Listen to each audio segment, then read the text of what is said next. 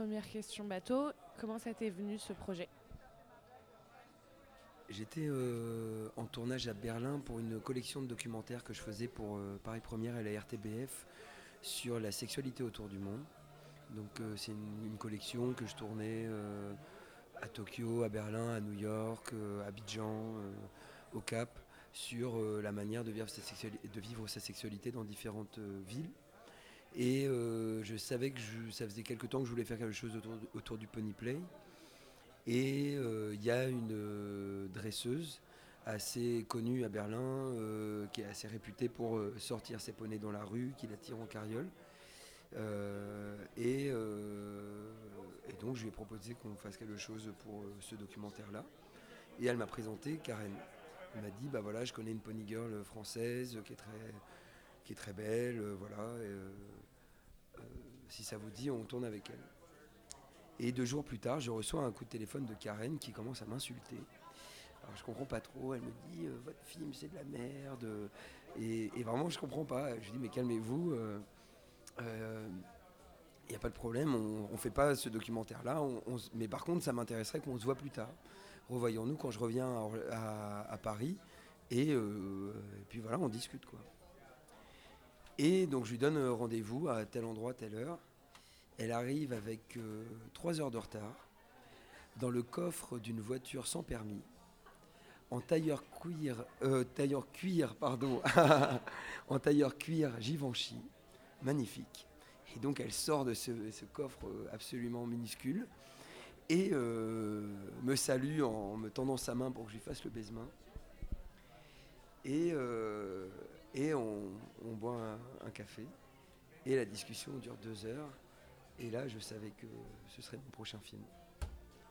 En fait, euh, à la base, j'étais parti euh, d'un sujet euh, qui était donc le pony play, et je suis arrivé sur une personne, qui est une personne d'une grande profondeur, d'une grande richesse, d'une grande dureté et d'une grande douceur en même temps. Et donc c'est elle qui m'a guidé tout au long du tournage de ce film qui a duré 4 ans.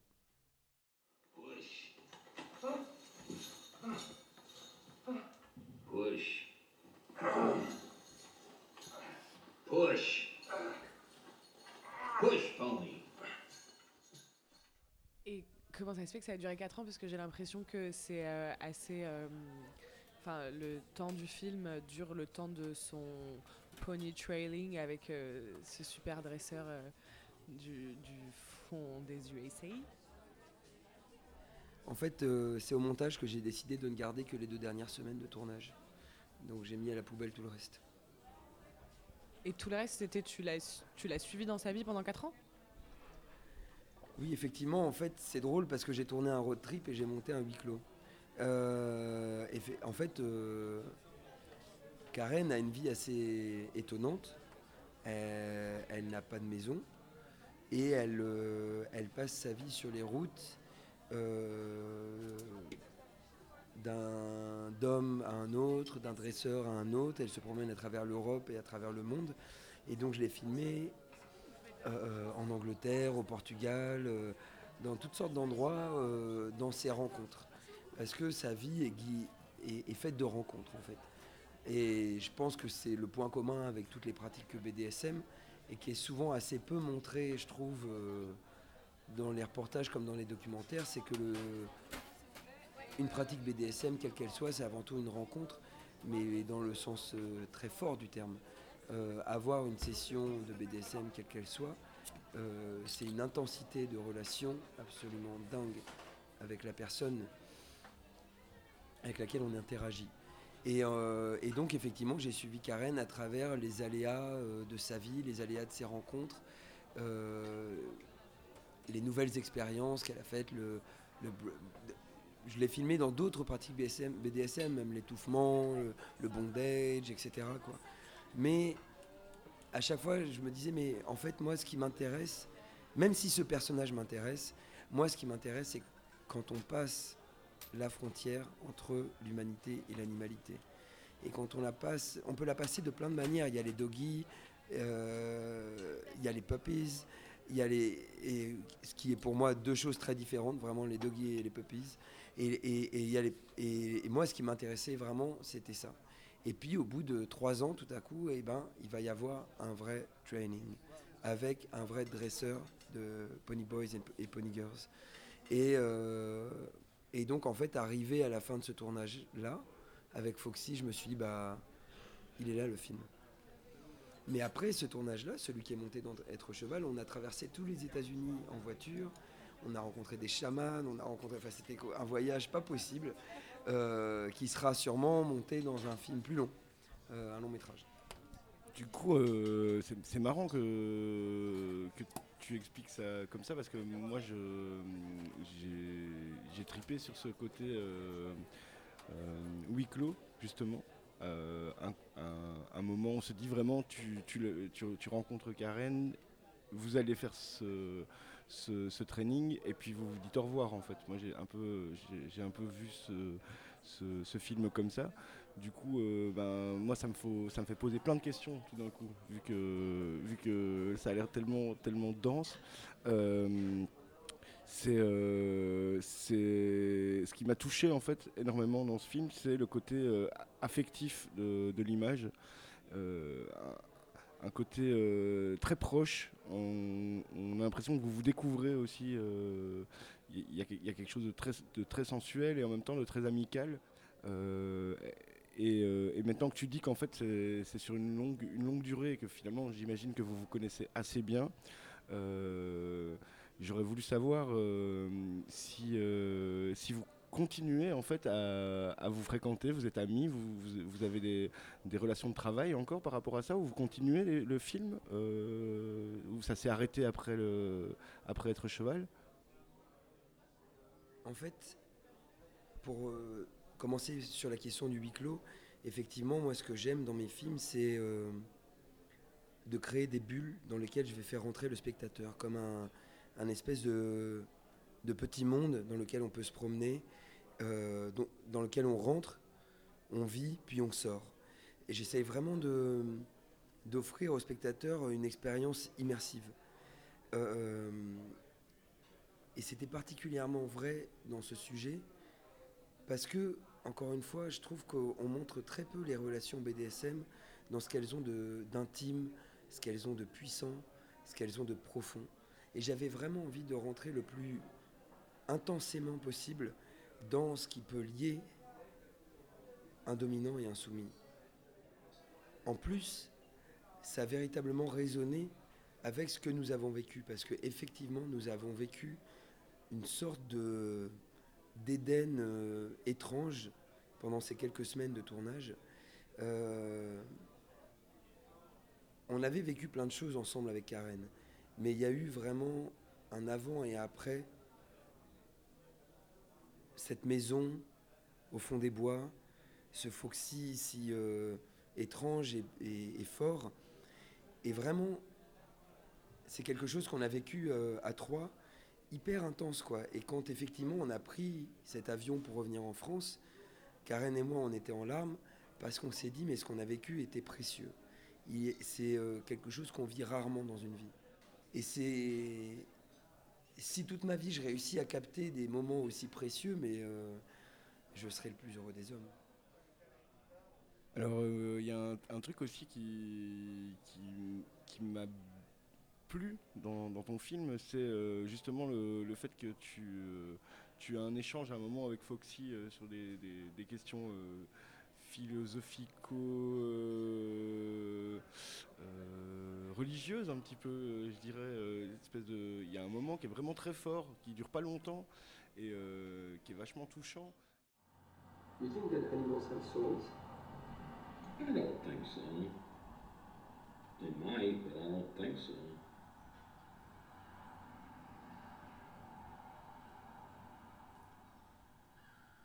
I don't think people do either. Après, ça se ressent peut-être un peu sur, sur, tout le film, euh, le, le, fait que tu t'attaches quand même à, Foxy, il y a quelque chose quand même par rapport à lui. Moi, je l'ai trouvé vraiment touchant, ce personnage. Je sais qu'il y a des gens qui, qui, l'ont moins, moins apprécié ou qui le trouvent étrange ou, euh, voire dur et, euh, et un peu détaché. Moi, j'ai trouvé qu'il était super. comment, en fait, comment est-ce que je ne sais pas si c'est Karen qui, l'a rencontré ou bien si c'est toi.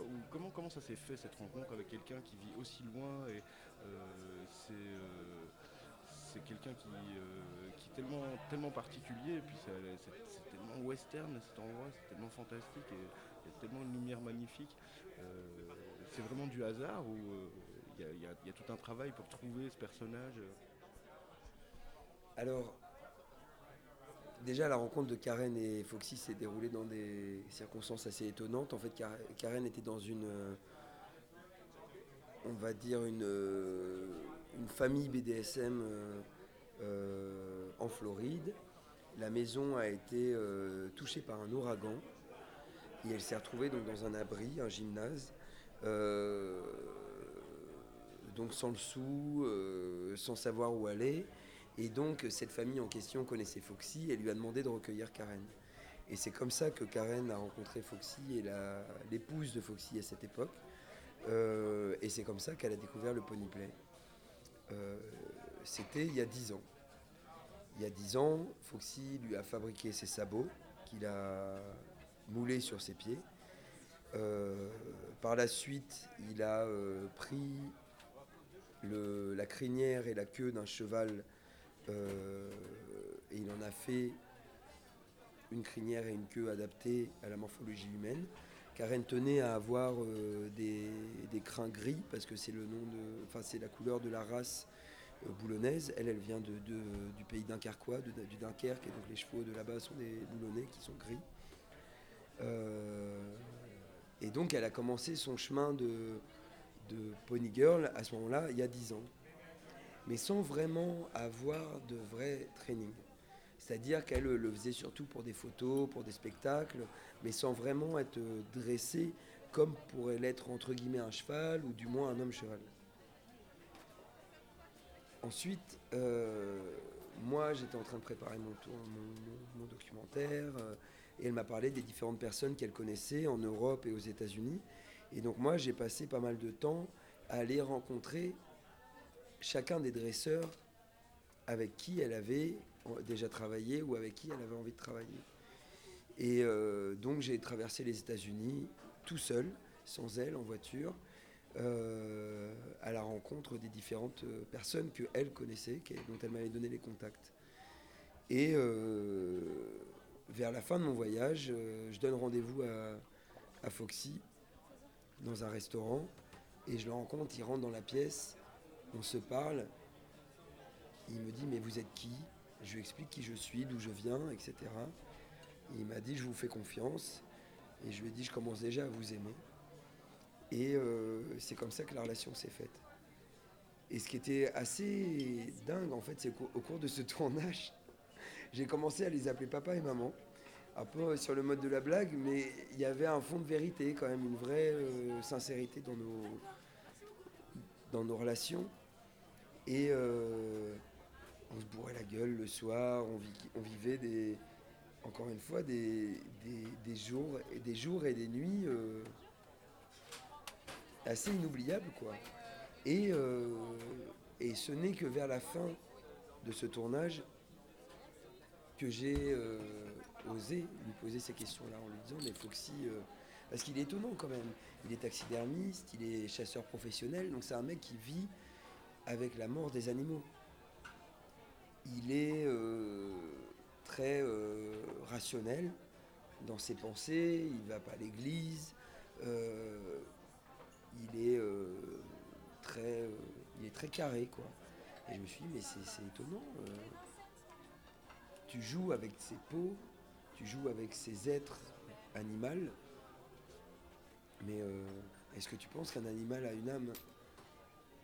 Et son sa réponse a dépassé ce que j'imaginais. Il a dit non, je pense que les animaux n'ont pas d'âme.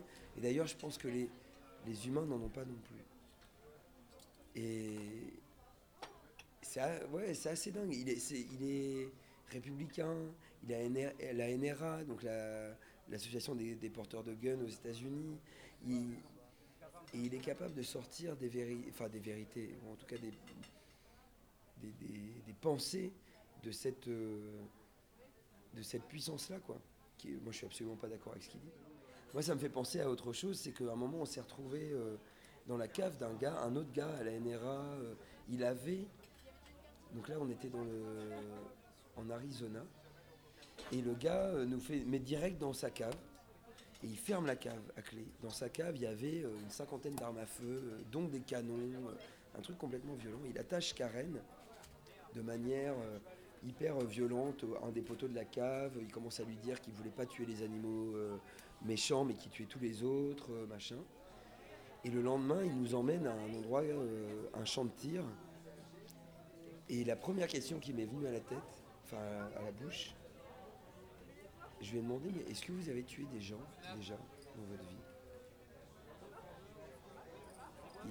Il m'a, répondu, vous êtes sûr que vous voulez me poser cette question? Et je lui dit, oui, oui, vous avez tué des gens alors? Vous en avez tué combien? Il me répond, non mais c'était pas ma faute. Et il commence à les égrener. Il n'y en avait pas qu'un. Et en fait, c'est des moments un peu, euh, un peu bizarres en fait qu'on vit dans, dans le documentaire. Euh, c'est des moments où en fait, on pose des questions qu'on ne devrait pas poser. Mais on sait qu'on a la légitimité amicale pour la poser. Que cet homme qui a un espèce de tronc, de totem, de chaîne indéracinable, et ben qu'on peut poser la question qui va gratter un peu plus loin, qui va peut-être un peu le déstabiliser. Mais bon, quand, quand je la pose cette question-là, généralement, bon, euh, j'ai l'air euh, cool, hein, mais euh, je suis pas forcément très à l'aise. Moi, je serais pas très à l'aise non plus. Non, je sais pas, moi j'ai plein de questions, mais qui sont un peu euh, dans des sens différents, du coup, parce que il y a un truc où j'ai l'impression, ce que tu viens de dire sur les, la façon dont tu as fait, euh, il y avait un peu un truc plan A3, euh, ou plan A4 si on compte la caméra distinctement de toi. Et comme là tu viens de parler de ta position, dans comment je fais un film, je peux poser une question qui va gratter. Est-ce est-ce qu'il y a aussi quelqu'un qui dit oui, bah, j'ai tué des gens, c'était pas ma faute, euh, il y en a euh, 50, mais c'était pas ma faute. Est-ce que tu es protégé par la caméra ou pas? Est-ce que tu es protégé par le fait d'être avec d'autres personnes ou pas? Euh, Donc il y a cette question sur ce côté-là. Et ensuite, il y a une question qui est beaucoup plus triviale. Euh, Karen, je ne savais pas parce que c'est pas dit dans le film, mais c'est écrit sur le programme, est retraitée. Donc on voit, donc c'est une revenu d'argent. Foxy est taxidermiste, ce qui doit être aussi une revenu d'argent. Comment on fait pour vivre quand on fait des documentaires sur des pony personnes euh, et qu'on traverse euh, les États-Unis en camion? Alors sur la, première question, euh, quand tu parlais de, de plan A3, en fait ma position est un peu différente. C'est-à-dire que je me rends compte que souvent ma position en tant que documentariste et en tant que personne avec les gens que je filme est plutôt celle de l'enfant. De l'enfant qui découvre, de l'enfant qui pose des questions, de l'enfant qui aime. Euh, qui est impressionné, qui a peur, qui rigole. Euh, mais je me rends compte que souvent, je suis dans une position de protéger. Et en même temps, les gens mettent une confiance en moi euh, assez dingue, parce que ce qu'ils donnent, je parle de ce film-là comme d'autres que j'ai pu faire, ils donnent des choses d'une d'une fragilité et d'une violence euh, extrême. Et en fait, euh, je suis comme un enfant qui va faire le plus beau dessin qu'il va pouvoir faire euh, des adultes qu'il rencontre. Et donc, quand j'interagis, alors le danger physique, moi j'en ai ressenti énormément puisque j'ai, bon, j'ai pas mal filmé sur des terrains de guerre, en Libye, en Syrie, au Soudan, en Égypte. Euh, donc effectivement, il y a plusieurs fois, on m'a mis la Kalachnikov euh, sur la tête en disant tu fermes ta gueule, t'arrêtes de filmer surtout. Mais dans ces cas-là, la violence, en fait, elle peut arriver surtout sur un processus documentaire long où euh, une personne va se retourner assez violemment contre la personne qui le filme en disant mais qu'est-ce que tu es en train de me voler de ma vie? Et donc, moi, j'ai déjà eu des personnages qui m'ont menacé de mort. et puis qui après qui en reviennent complètement et qui voient le film et qui sont qui m'adorent et tout ça mais mais c'est des moments, je compare souvent la position du documentariste à celle du psychanalyste, c'est-à-dire que il y a un espèce de transfert, on est le troisième œil, ils nous adorent, etc. Puis tout à coup, ils disent Mais t'es, t'es qu'un salaud. Et puis, bon. Euh, c'est, des, des choses euh, extrêmement subtiles. Et surtout quand on est en train de filmer le désir physique, où là, effectivement, il y a quelque chose de, de l'éroticisation des rapports, où je suis en train de filmer des scènes qui sont euh, désirantes, euh, où des personnages peuvent me désirer, où moi je peux en désirer certains, où il y a une espèce de, de, libido qui se dégage du moment qui se passe. Et donc il faut euh, gérer ça de manière fluide, de manière douce, de manière aimante. Sur la question financière de, de la vie de documentariste et notamment hein, de celle de Être Cheval, donc moi, je suis un réalisateur qui travaille euh, pour la télévision. Et c'est vrai que ce film est arrivé à un moment assez précis euh, de ma vie. Je venais de finir un film qui s'appelle euh, Baptême du feu pour France Télévisions, qui était un film donc, que j'ai tourné sur des terrains de guerre, qui était un film très dense, humainement, affectivement. et on est sorti de ce film avec le diffuseur vraiment euh, heureux d'avoir euh, pu, pu, mener une, si grande aventure. Quoi. Et donc juste après, je lui propose euh, être cheval. Et en fait, il a, il a dit, mais c'est ultra risqué, mais comment je peux faire ça pour France Télévisions? C'est une chaîne grand public, c'est... Mais il m'a fait confiance. Il m'a fait confiance parce qu'il savait que j'avais envie de donner une, euh, une ampleur euh, presque mystique à ce sujet-là. Et que j'allais pas faire euh, une énième botte de cuir dans la bouche d'un gros dégueulasse. En tout cas, euh, ben, moi je pense que justement ça se ressent ce truc-là. Moi je, trouve il est magnifique en fait ce film, j'ai vraiment adoré. Et euh, ben, moi j'ai plus vraiment de questions, mais je vais passer à Héloïse. Euh. Mais voilà, je voulais dire j'adore ce film. Moi aussi j'adore ce film. et juste, j'ai trois dernières petites questions. Attends, je les ai oubliées. Mais s'il y a un, euh, parce que tu as dit France Télévisions, moi je l'ai vu sur Vice, Être Cheval. Donc est-ce que c'est vraiment passé sur France 2, France 3 et France 4 Et euh, deux, euh, est-ce que tu considères que tu as déjà tourné des films de cul? Et sinon, est-ce que ça fait partie de tes projets? Et trois, euh, quel est ton signe astrologique Si tu connais ton ascendant et ta lune, c'est parfait. Si tu n'as pas envie de répondre, tu fais ce que tu veux. Alors, première question, donc euh, c'est une coproduction en fait. Euh, donc le producteur délégué c'est Kidam.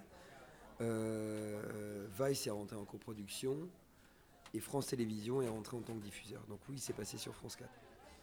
Euh, deuxième question, c'était Est-ce que tu considères que tu as déjà tourné des films de cul?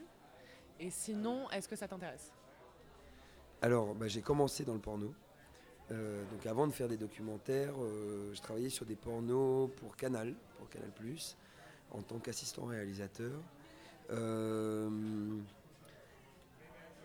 alors est-ce que j'ai déjà tourné, pardon, est-ce que j'ai déjà tourné des films de cul? C'est ambigu dans le sens où j'ai tourné euh, une douzaine de 52 minutes sur la sexualité.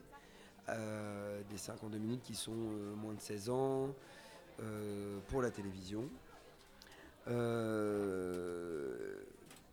donc il y a forcément des scènes excitantes dedans. Est-ce que ça en fait des films de cul Un film de cul est défini par une fonction c'est-à-dire qu'on doit être capable de jouir devant.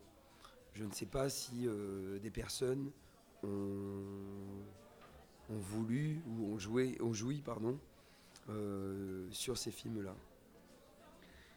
sur être cheval, c'est une question très particulière.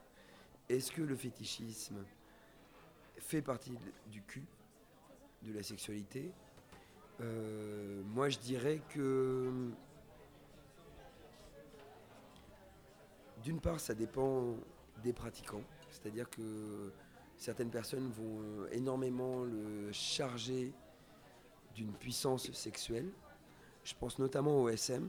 La question de la douleur est souvent liée à celle du plaisir. Euh, je pense que le bondage, c'est différent, dans le sens où, en tout cas moi, la manière dont je me fais attacher, on est plutôt dans, quelque chose de l'ordre de la méditation, euh, une méditation qui est langoureuse, qui est très agréable, qui est chaude, mais qui est, selon moi, différente du plaisir sexuel. Le fétichisme, euh, si on suit ce que dit Freud, est un déplacement de l'énergie sexuelle à un objet qui n'est pas